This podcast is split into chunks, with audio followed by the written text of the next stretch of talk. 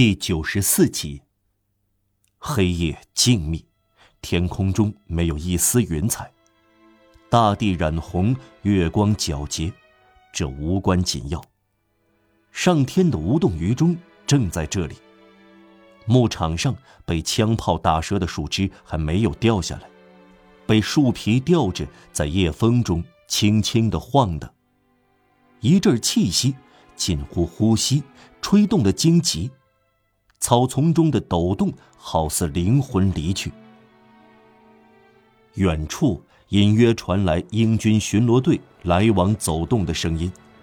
乌格蒙和圣离继续在燃烧，一东一西，两团大火由天际山岗上英军营帐展开成巨大的半圆形的一串篝火连接起来，仿佛一串解开的红宝石项链，两端。缀着一颗光灿灿的深红色宝石。上文提到奥安挖道的灾难，多少勇士死于非命，想起来就令人胆寒。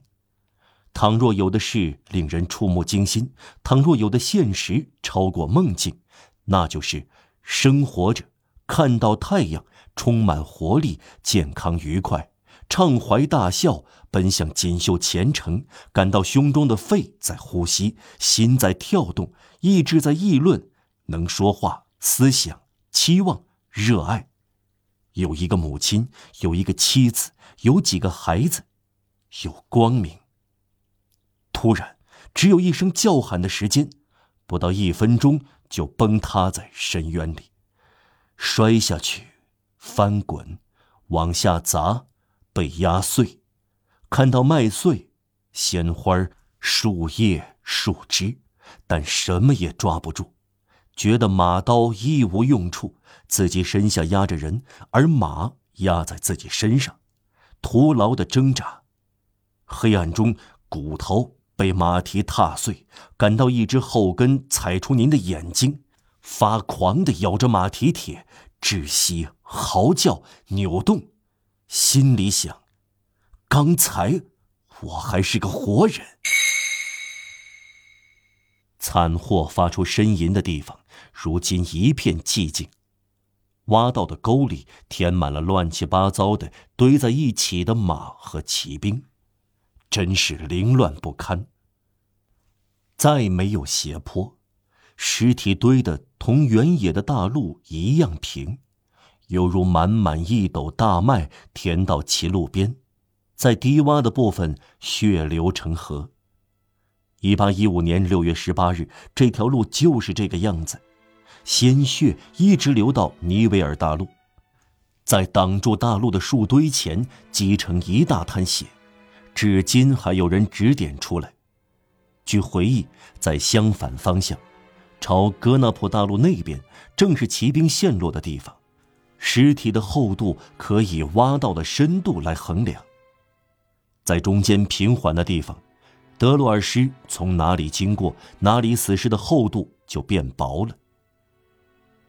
上文让读者看到的那个夜游人从这边过来，他在搜索这个大坟场，他在张望，他可恶透顶的巡视死尸。他的脚踩在血泊中，蓦地。他站住了，他前面几步路的地方，挖道上石堆截止之处，从这堆人和马的下面伸出一只张开的手，被月光照亮了。这只手的手指上有样东西闪闪发光，这是只金戒指。这个人弯下腰，蹲下一会儿，当他站起来时，那只手已经没有戒指了。说准确点他没有站起来，他保持着一种惊悸的野兽状态，背对着一堆死尸，观察地平线，跪在那里，身体的前部撑在着地的两只食指上，头越过挖道边沿上方在窥探。柴狗的四只爪子适用于某些姿势，然后他打定主意站了起来。这当他吓了一跳，他感到身后有人抓住了他。他回过身去，这是一只张开的手，刚才闭拢来，抓住他的衣襟。正直人早就吓坏了，这一个却笑了起来。妈，他说：“只是个死人，我宁愿是个幽灵，而不是宪兵。”可是那只手吃力了，松开了他。坟墓里力气衰竭的快。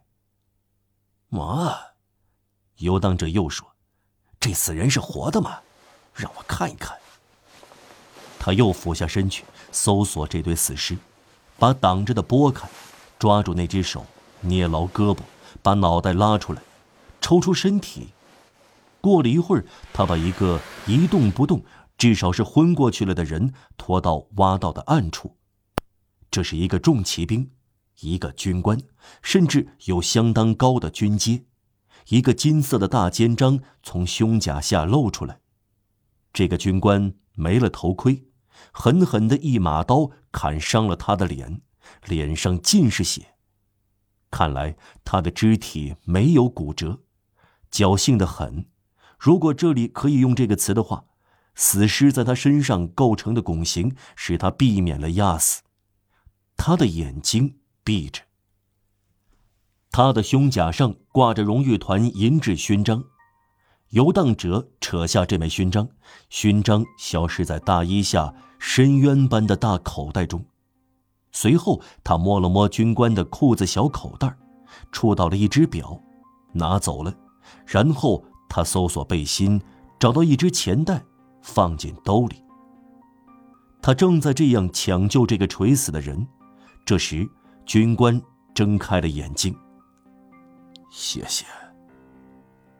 他有气无力地说：“摆弄他的人动作突兀，夜里的清凉，自由呼吸空气，使他摆脱了麻木状态。”游荡者没有应声，他抬起了头，原野上传来脚步声，可能有巡逻队走近了。